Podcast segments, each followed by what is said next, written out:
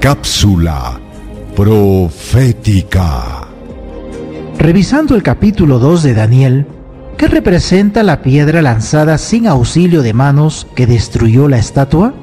Leamos lo que la Biblia nos dice en Daniel justamente el capítulo 2, los versículos 34 y también el 44.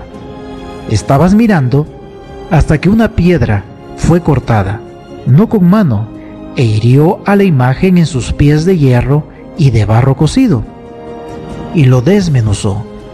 Y en los días de estos reyes, el Dios del cielo levantará un reino que no será jamás destruido, ni será el reino dejado a otro pueblo. Desmenuzará y consumirá a todos estos reinos, pero Él permanecerá para siempre. Y en 1 Corintios, el capítulo 10, 4, afirma, y todos bebieron la misma bebida espiritual, porque bebían de la roca espiritual que los seguía, y la roca es Cristo.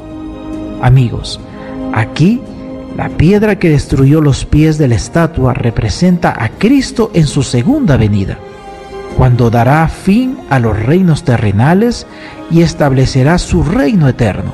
Mateo 24:30 Apocalipsis capítulo 1, verso 7.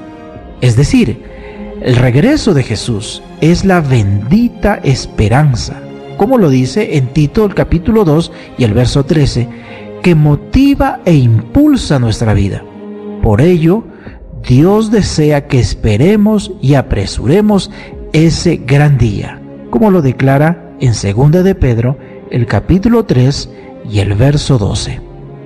¿Deseas recibir la guía práctica de estudio Profecías de Daniel o la Biblia habla? Solicítalo hoy mismo escribiendo a esperanza.nuevotiempo.org.